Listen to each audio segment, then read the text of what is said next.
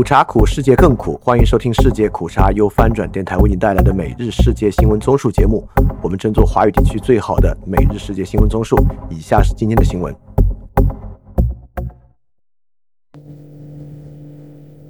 以下是今天六月二十七日的新闻。首先是中国新闻。中国在布林肯访华是希望美方表示反对民进党被拒。知情人士介绍，中方在六月十八日布林肯访华期间，重点谈及台湾二零二四大选。中方提出，鉴于赖清德的政治立场，如他当选将进一步恶化台海局势，进而损害中美关系。中方忆及二零零三年小布什政府就三百二十公投警告陈水扁，指出其做法是在单方面改变两岸现状。希望美方澄清，如今是否是民进党为朋友？是否在台湾大选结果上有利益偏好？布林肯表示，美方持平对待台湾选举，不支持对选举的任何干预。A 届主席罗森伯格六月五至十月访台期间，同三党候选人分别会面。柯文哲此前已于四月访美，侯友谊拟于七月或九月访美。知情人士介绍，赖清德或将在八月出席巴拉圭总统就职礼时过境美国。下一条新闻：吴晓波因唱衰经济被禁言。中国知名财经作家吴晓波被指炒作失业率、散布抹黑证券市场发展等负面有害信息等，星期一被微博禁言。吴晓波微博账号主页显示，因违反相关法律法规，该用户目前处于禁言状态。同日，微博管理人发布的本周创作安全小贴士中显示，大 V 用户 ID 于星号星号星号品 ID 无星号波。ID 至星号星号头通过炒作失业率、散布抹黑证券市场发展等负面有害信息，发布攻击否定现行政策和管理制度的内容，因违反相关法律法规，受到禁言处置。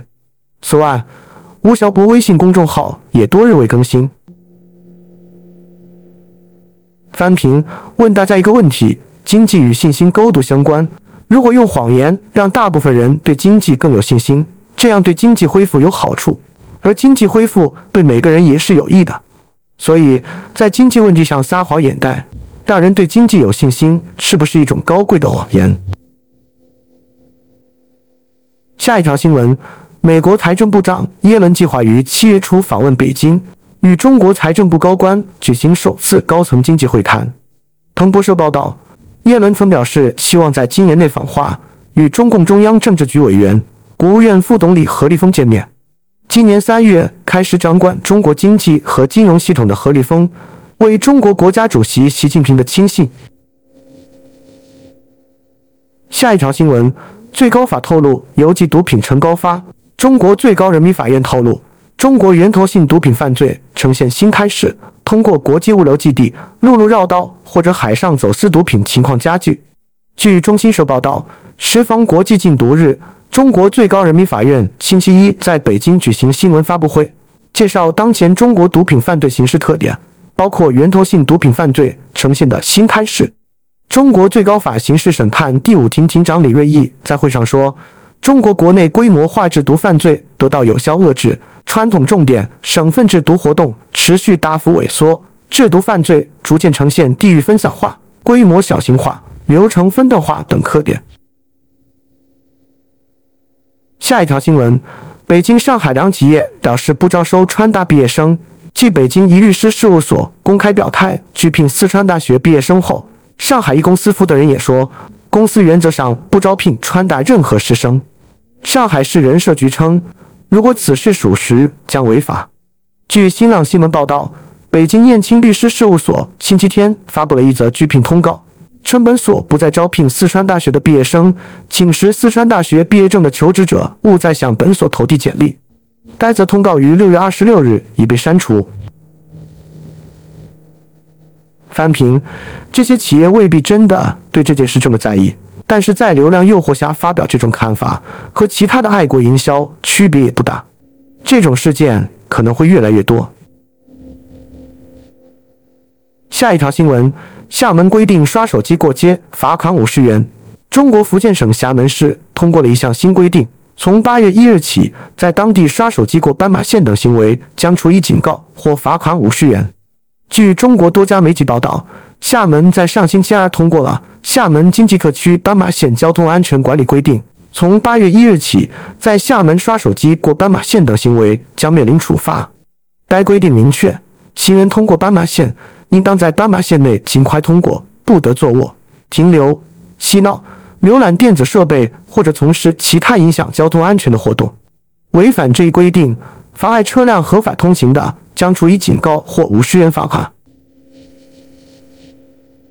下一条新闻：北方热浪干旱影响农业。随着厄尔尼诺现象带来比正常情况更炎热、更干旱的天气，今年中国北部的热浪将对农业生产构成新的威胁。据彭博社报道，中国国家气象中心星期一在报告中说。中国北方地区的极端高温和低降雨预计将在本周持续，可能会影响小麦、玉米、大豆和棉花等农作物产量。报告显示，高温影响了中国东北部地区的玉米和大豆作物生长，高温也可能阻碍夏玉米的适时播种，并易诱发作物病虫害，扰乱新疆地区的棉花产量。下一条新闻。一周内第三期餐饮店爆炸事件，甘肃省酒泉市金塔县一家餐饮店发生液化气爆炸事故，这是中国一周内发生的第三起餐饮店爆炸事件。据央视新闻报道，甘肃省酒泉市应急部门透露，酒泉市金塔县解放路一家卤肉店内的高压锅星期一上午发生爆炸，造成两人轻伤。报道称，爆炸强烈的冲击力破坏了附近的机动车和建筑物。从现场市民拍摄的视频可以看到，事发路段遍布玻璃碎片，附近的树木、车辆及建筑物都受到不同程度的波及。然后是亚洲新闻：泰国军警筹划关于首相选举的安全应对方案，以防前进党党魁皮塔未能在七月中旬当选首相，引发社会动乱和暴力事件。前进党领导的八党联盟控制了下议院五百个议席中的三百一十二席，虽然足以组成执政联盟，但皮卡要出任首相，需获得上下两院七百五十席的过半数支持，他还差六十四票。已有多位上议员表明不会投选皮卡为首相，理由是前进党主张修改冒犯君主法。泰国民族报星期天引述消息人士报道。军警估计，前进党和联盟党为泰党的支持者计划在国会投选首相之前举行集会，以增加对上议员施压，但不确定政党支持者是否会在国会大厦外集会。翻评：我感觉这次能过。之前执政联盟已经表示获得足够的支持，上议院如果不选择皮卡，现在其实也没有什么更好的办法。下议院其他党派也可能有人会投票给皮卡。下一条新闻：赖清德夏天可能访美。美国媒体报道称，美台官员正讨论台湾副总统赖清德今年夏天访问美国的可能。台湾总统府回应，目前没有任何出访规划。美国《华尔街日报》星期一引述知情人士报道，美国和台湾官员正讨论赖清德今夏访美的可能，以便让他更直观地熟悉与美国的合作。据报道，其中一种可能是。如果赖清德在八月参加巴拉圭新总统佩尼亚的就职典礼，他将在美国停留。巴拉圭是台湾仅存的几个外交邦交国之一。下一条新闻：日本将突破杀伤性武器出口禁令。共同社星期天引述知情者的话说，日本政府曾向执政党自民党表明，若使用目的属于现行制度规定的警戒等非战斗的五个领域，即使是有杀伤力的武器也能出口。这包括搭载激光炮的陆上自卫队侦察警戒车和海上自卫队的扫雷舰等。报道称，日本国防部长滨田敬一在记者会上说，规定出口规则的防卫装备转移三原则和御用之争，没有提及能否出口有杀伤能力的武器，仅表示对实际出口将个别作出判断。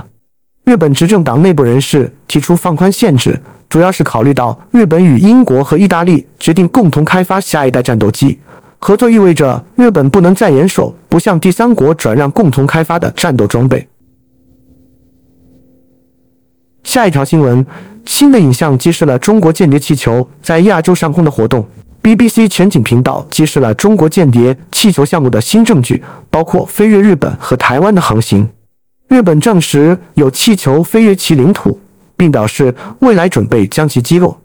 中国并未直接回应 BBC 提出的证据。今年早些时候，当一只被指控是中国间谍气球在美国海岸被击落时，中美关系陷入了混乱。中国声称，一月底在美国西北部上空看到的气球是一艘民用飞艇，用于进行气象等科学研究，并称其为一次意外和孤立事件。然后是科技新闻。欧盟考虑遮挡太阳，以应对气候努力失效。欧盟将加入一个国际性的努力，评估像偏转太阳光线或改变地球气候模式这样的大规模干预是否是应对气候变化的可行选项。根据彭博社看到的一份草案，该集团将在周三宣布一个评估框架，以评估地球快速变暖带来的安全影响，比如稀释的水或食物可能引发的冲突和迁移。该评估的一部分包括研究改变大气的潜在危险。翻评，这不是《黑客帝国》的情节吗？我们关注财经方面，审计发现地方财政各种虚报等操作。二零二二年新冠疫情冲击经济，地方政府尤其是基层财政收支矛盾显著加剧。审计发现。部分地区出现虚增财政收入、新增隐性债务等违法违规行为，地方财政管理不够严格。报告披露，部分地区违规组织和返还财政收入，七零个地区通过自卖自买国有资产、虚构土地交易等方式虚增财政收入八千六百一十三亿元，其中百分之六百七十五发生在县级。四十一个地区向亏损企业征收国有资本收益、征收过头税费或直接乱罚款、乱摊派等。违规组织财政收入七百七十五亿元，还有五十五个地区违规或变相返还税收或土地出让金等两万两千五百零八亿元。审计发现，四十九个地区通过承诺兜底回购、国企违规垫资建设等方式违规新增隐性债务四万一千五百一十六亿元。除了隐性债务，作为法定债务的地方政府专项债券管理也存在问题。报告显示。二十个地区通过虚报项目收入、低估成本等，将项目包装成收益与融资规模平衡，借此发行专项债券一万九千八百二十一亿元。五个地区将五千零三亿元违规投向景观工程、商业性项目等禁止类领域。四十七个地区违规挪用一万五千七百九十八亿元。五个地区虚报三十三个专项债券项目支出进度，至二零二二年底有六千零二十七亿元结存未用。下一条新闻，Shine 称赴美上市消息不实。对于有消息称中国跨境电商西英秘密申请在美上市，Shine 称该消息不实。据上海报业集团旗下财联社报道，星期一在互联网上流传的消息称，Shine 已经秘密向美国有关方面提交材料，申请在美上市。对此，Shine 方面回应记者称，消息不实。Shine 公司由徐仰天2008年在南京创立。此后发展成一家全球时尚公司。目前，Shine 已成为世界上最大的快时尚业者之一。它以精通社交媒体的 Z 世代为目标，充分利用网红流量和大量发放折扣码。下一条新闻：中国汽车出口量位居全球第一，得益于对俄罗斯的销售激增。据彭博社报道，咨询公司艾瑞博星期一公布数据。中国在截至三月份的三个月出口了一百零七万辆汽车，超过了长期领先的日本。中国同期向俄罗斯出口了一百一十二万辆汽车，与去年全年的销量大致相当。在俄罗斯入侵乌克兰后，西方汽车制造商已基本放弃对俄罗斯出口。中国汽车品牌在欧洲和美国的销量仍有限，去年仅售出九十万辆汽车。不过，该咨询公司预计，随着比亚迪和小鹏汽车等汽车公司加大海外扩张力度，中国对欧美市场的出口到二零二六年料增长百分之六十七。下一条新闻：标普下降对中国经济增长预期，三大评级机构之一的标普下调了对中国今年经济增长的预测，从百分之五十五降至百分之五十二。这是首家全球评级机构下调对中国今年的预测。不过，此前包括高盛在内的主要投行也下调了相关预测，高盛从百分之六降至百分之五十四。中国政府对今年经济增长的目标设定为百分之五左右，今年第一季度的增长为百分之四十五。标普在周日的一份声明中指，消费者以及房地产市场信心低迷，导致经济复苏乏力，这是中国经济下行的主要风险。翻评五百分号在二零二二年和二零二三年是不一样的，因为二零二二年 GDP 增长只有百分之三，所以基数很低。按照从二零二一年以来的平均值，经济增长速度已经大幅下降了。下一条新闻：中国六月乘用车销量预计将同比下降五九百分号。去年同期，上海正好解除防疫风控，当时车市热度有回暖。据彭博社报道。乘用车市场信息联席会星期天说，六月终端零售量预计约为一百八十三万辆，二零二二年同期为一百九十四万辆。尽管经济已经重开，加上政府出台的刺激举措，但中国这个全球最大汽车市场的需求仍远低于疫情前的高位。下一条新闻：中国近七成城市房屋销售困难。最新报告显示，中国一百个城市中有六十八个城市计划周期超过十四个月，意味着近七成城市的房屋销售状况较为困难。当中，景德镇、西宁等城市能级低的城市，去新房库存周期偏高，需要五年以上。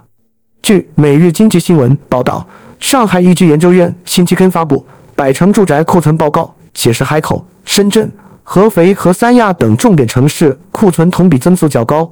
其中原因各不相同，部分和相关城市重启开发投资工作有关，也有部分城市或和市场交易略疲软等因素有关。翻评去库存压力都这么大，会极大影响二手房交易的换手率，房地产将迎来一段漫长的困难时期。下一条新闻：杭州调高网约车车型运营门槛，杭州调整网约车门槛。申请网约车的车辆需是新出厂的新能源纯电动汽车，或是价格在十五万元以上的非新能源纯电动汽车。据澎湃新闻报道，由杭州市交通运输局印发的《网络预约出租汽车车辆技术标准》星期天公布，明确对网约车行业车辆提档升级、更新换代，加快促成老破小运力退出市场。杭州现有网约车平台企业四十三家。每天六万多辆网约车接单近一百万单，然后是俄乌战争。普京发表愤怒的演讲，但依然没有提普里戈金的名字。俄罗斯总统普京二十六日晚发表据称决定俄罗斯命运的全国电视讲话。普京称，无论如何，叛乱都会被平息。组织叛乱的人不仅背叛了国家和人民，也背叛了那些被卷入犯罪的人。同胞相残，正是敌人想要的结果。普京还表示，从事件的一开始就根据自己的直接知识采取了措施，以避免大量流血事件的发生。普京称赞瓦格纳集团绝大部分战士和指挥官是爱国者，感谢没有参与手足相残、守住底线的瓦格纳官兵。普京重申自己的承诺：瓦格纳战士可以选择与国防部或其他执法机构签署合同，或者返乡，亦或者去白俄罗斯。普京最后还感谢了白俄罗斯总统卢卡申科为和平解决局势所做的努力和贡献。下一条新闻：绍伊古现身，并未被取代。俄国防部长绍伊古视察了西部部队集群某军团前线指挥所，并听取了该集群司令尼基弗罗夫上将关于当前局势的情况报告。绍伊古责成部队积极侦察，以提前阻止敌军实施计划。新闻稿未写明视察的时间地点。但明确将绍伊古称为国防部长，这是自瓦格纳叛乱事件后，德国防部首次公开绍伊古的活动。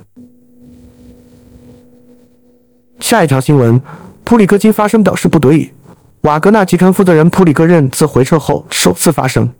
普里戈任称，当他宣布进军莫斯科时，并不是为了推翻俄罗斯的领导层，而是避免瓦格纳被消灭，并且要追究那些因不专业行为而犯下大量错误的官员的责任。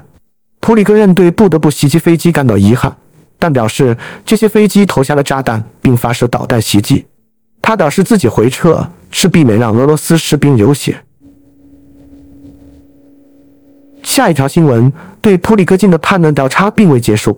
早些时候，塔斯社、俄新社、国际文传电讯社等多家俄罗斯媒体援引俄联邦总检察长办公室消息人士的话报道。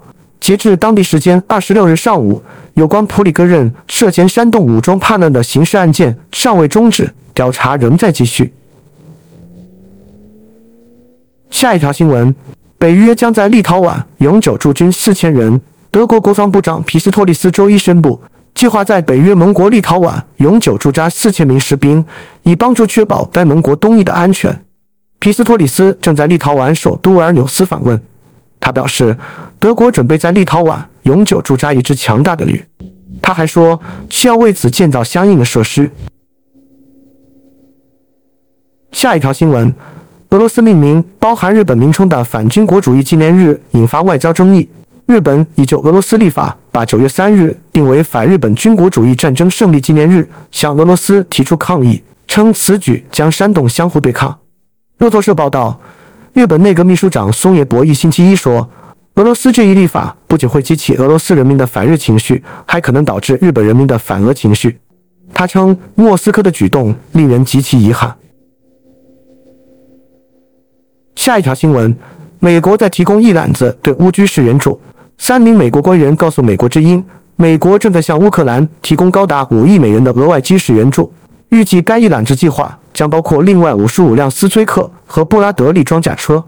一位不愿透露姓名的官员在该一揽子计划于星期二公布之前向美国之音表示，最新的援助还包括爱国者的对空导弹系统的弹药，以及为乌克兰的高机动性火炮火箭系统提供更多火箭。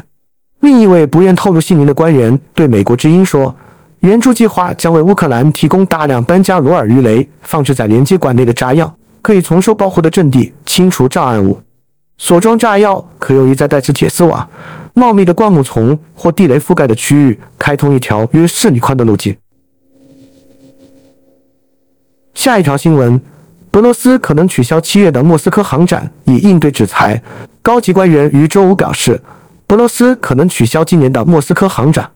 几十年来，该展会一直是展示新型军用飞机和谈判航空航天合同的主要场所。据国有防务集团罗斯托克的国际合作主任维克多·克拉多夫接受国家通讯社塔斯社采访表示，今年的展会很可能不会举行。展会原定于七月底举行。克拉多夫并未说明推迟活动的原因，但俄罗斯新闻媒体早些时候曾暗示。由于与乌克兰冲突有关的西方对俄罗斯的制裁可能会导致国际参与度降低，并对制造商的零部件供应产生影响。最后是世界其他新闻：德国极右翼党赢得首个地区选举，选举管理机构的官员于周日宣布，极右翼的选项党在德国首次赢得区议会选举。位于前东德东德的中部城镇索纳贝格的选民选出了选项党候选人瑟萨尔曼，而放弃了中右翼基林盟的现任地区长官科珀。据选举官员称，在图林根州索纳贝格区的决选中，瑟塞尔曼赢得了百分之五百二十八的选票，获得了胜选所需的绝对多数。该地区人口约为五万七千人，是德国最小的地区之一。尽管如此，这场胜利对于该极右翼政党来说是一个重大突破。下一条新闻：苏丹内战快速支援部队占据优势，证实与其敌对的快速支援部队已经占领了喀土穆一个装备精良的警察部队的主要营地。同时有报道称，战斗首次蔓延到埃塞俄比亚附近的青尼罗州。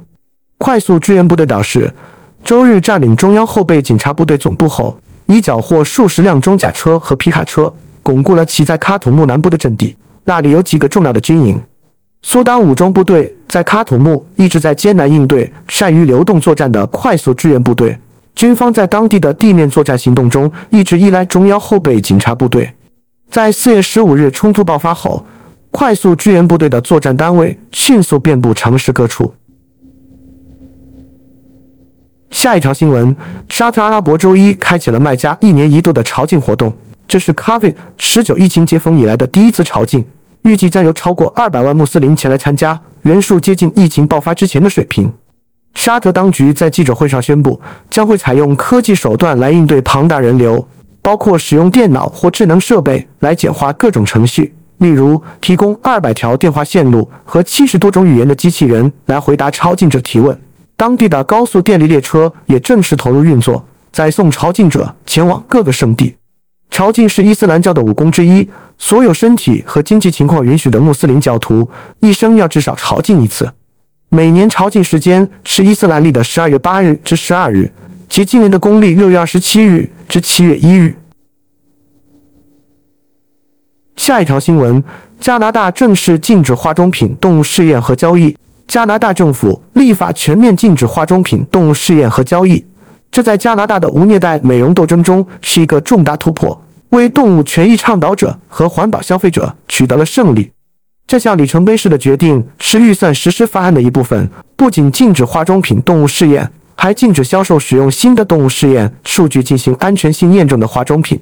同时，对于化妆品中与动物试验有关的虚假或误导性标签也进行了打击。下一条新闻：华裔女性成为多伦多首位女性有色人种市长。奥利维亚州赢得多伦多市长竞选，成为自市合并以来的首位女性市长。CP 二十四宣布，奥利维亚州当选为多伦多市长，结束了多伦多市政厅近十三年的右倾统治。并成为合并后多伦多市的首位女性和首位有色人种领导者。六十六岁的州从他参选的那一刻起就被视为赢家，成功在民意调查中取得了决定性的领先。尽管选举之夜的竞赛最后成为了他和安娜·贝拉奥之间的照相决胜。CP 二十四在晚上九点时公布了结果，此时州已经获得了百分之三百七十二的投票，百分之九十六的投票站已经报告结果，贝拉奥以百分之三百二十五的投票紧随其后。好，以上就是今天所有的新闻节目了，非常感谢你的收听，也欢迎在 p a 创赞助范展电台赞助链接在 Show Note 中可以看到。那么苦茶苦，世界更苦，明天我们不见不散。